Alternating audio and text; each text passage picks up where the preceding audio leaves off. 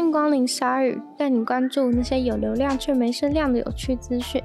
用十分钟的零碎时间，一起跟上这个永远跟不上的世界。最近的研究发现，电脑游戏可以改善创伤后的脑部损害。创伤后压力症候群 （PDSD），顾名思义，就是脑部受到创伤无法负荷导致的精神疾病。医学专家说，PTSD 的患者会一直经历强烈痛苦的画面或想法，通常是跟造成 PTSD 的创伤经验有关系。而脑的训练是帮助 PTSD 患者改善这些痛苦的症状，调节情绪，稳定状态。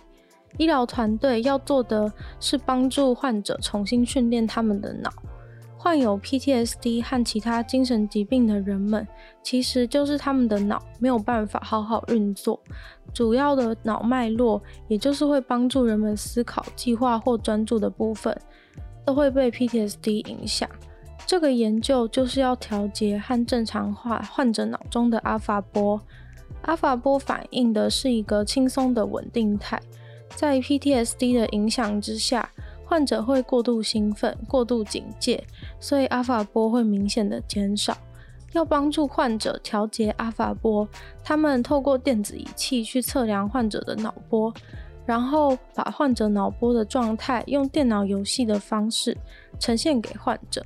像是他们可能会使用知名的小游戏 Pac-Man 来显示，如果患者的阿法波上升了，患者进步了。Pac-Man 就会一个一个的把点点都吃掉。结果神奇的是，患者看了这些画面之后，就会为了让游戏顺利，所以脑就自行调整了阿法波，达到治疗的目的。也有其他形式，像是给患者看一些模糊的卡通，或是扭曲的图片。如果脑波变化、情绪变稳定时，模糊的卡通就会变清楚，扭曲的图片就会恢复正常。有的患者在长期经过这样的脑训练以后，表示自己好像又重新把自己拼凑起来的感觉。这个研究发现，PTSD 的症状在训练以后会大幅的下降。实验上就证实了这种用电脑游戏的方式很有用。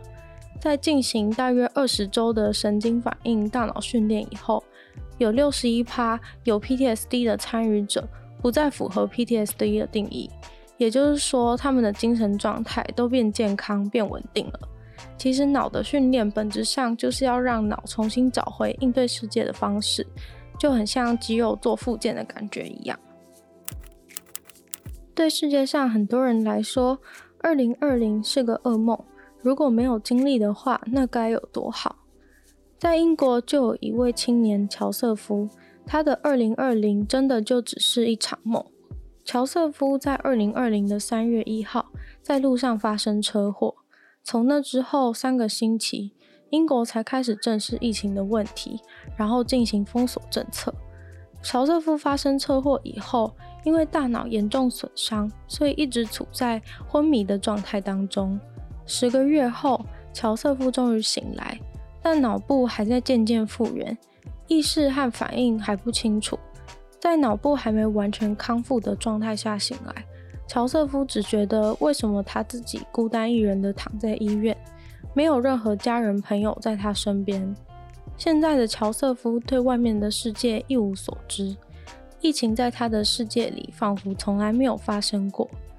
但是就算他什么都不知道，他在昏迷的过程中其实已经确诊过两次，也康复了两次。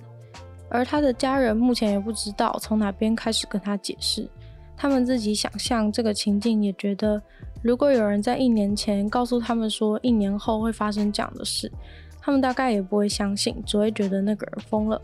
所以感觉现在跟乔瑟夫解释，他应该也很困难理解这个世界到底在他沉睡时经历了什么。虽然在视讯当中，家人有大概跟他说，因为疫情的关系，所以不能去陪他，但他似乎不太能理解。而去年十二月的时候，是乔瑟夫的十九岁生日，唯一能够去医院看他的妈妈，也必须穿着全身的防护服进去。那时候乔瑟夫还不如现在清醒，妈妈穿着全身白，包紧紧的防护衣，也许就连庆生的当下，他都不知道眼前的人就是妈妈。不过醒来就已经是个大幸了，这也会成为他人生非常特别的经历吧。想到猫头鹰，应该直觉想到的是咖啡色的鸟禽类，但是今天要说的雪鸮是一种很白很白的猫头鹰，整只又大又白，只有两个黑眼睛，炯炯有神，超级帅气。它们的体长有五十到七十公分，翅膀张开的话，有一百二十五到一百六十五公分。雄性的身上会随着年纪增长越来越白，有的雪鸮到年老的时候会白得像一坨雪一样。除此之外，不同于其他的猫头鹰，雪鸮是日行性的动物，所以在白天就可以看到。如果住在北美洲、北欧或是俄罗斯的话，它们通常是沿着北极圈为栖息地的。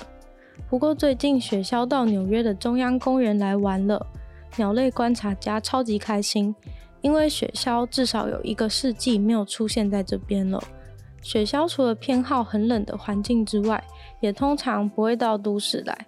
就算冬天南下找食物吃，也只会到 Long Island 之类的地方，那边的沙滩很美。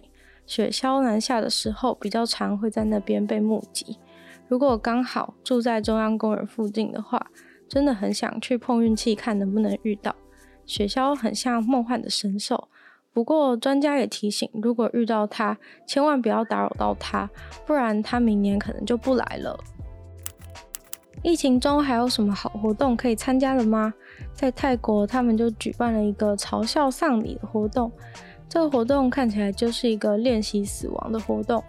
基本上，因为疫情严重的关系，最近很多人都开始去庙里面参与这个活动。如果不幸确诊的话，也许可能因此丧命。于是呢，就举办了这个练习死亡的活动。要是真的在疫情中死亡，有参加的话，你就早已做好了心理准备。这个活动会让大家拿着一束花，然后进行一个试车的动作。缓缓地踏入准备好的棺材，会有专人为你盖上白布。这个活动光是在首都，每天就有一百个人报名参加。这些参加的人真心觉得，像这样子嘲讽丧礼，可以帮助他们改善未来的人生，然后开始一个疫情后的新生活。有人将这个活动视为一个神圣的洗净，参加完之后你就重生了。其实这个朝奉丧礼的活动已经是长久的泰国文化，不是因疫情才有的。但也因为疫情，所以这个活动的热门度直线上升。很多人都希望能够参加这个活动，为自己超前部署。在和尚的带领下，他们安详地躺在棺材里面，头向着西方，之后再把棺材的方向转过来，向着东方，视为一个重生的概念。真的蛮欣赏泰国人这种不忌讳的精神。如果台湾也有，大家会去参加吗？今天的鲨鱼就到这边结束了。喜欢鲨鱼的话，记得把鲨鱼分享出去。然后在 Apple Podcast 可以给我星星，或是写下你的心得。对鲨鱼的每一集内容有什么想要讨论或是分享的话，都可以在有留言区的地方跟我互动，我都会去回复哦。那有有人去的地方，像是 YouTube 的 VRY 或是 Mixer Box 的话，都可以针对单集留言或是按赞。期待在留言区跟大家互动。那还有时间的话，也可以听听女友的纯粹不理性批判的 Podcast，里面有比较长的内容。还可以订阅我的 YouTube 频道，或是追踪我的 IG，看我平常的日常生活，还有吃东西的记录。那就希望鲨鱼可以在每周二、四、六与大家顺利的相见。那我们就下次见喽，拜拜。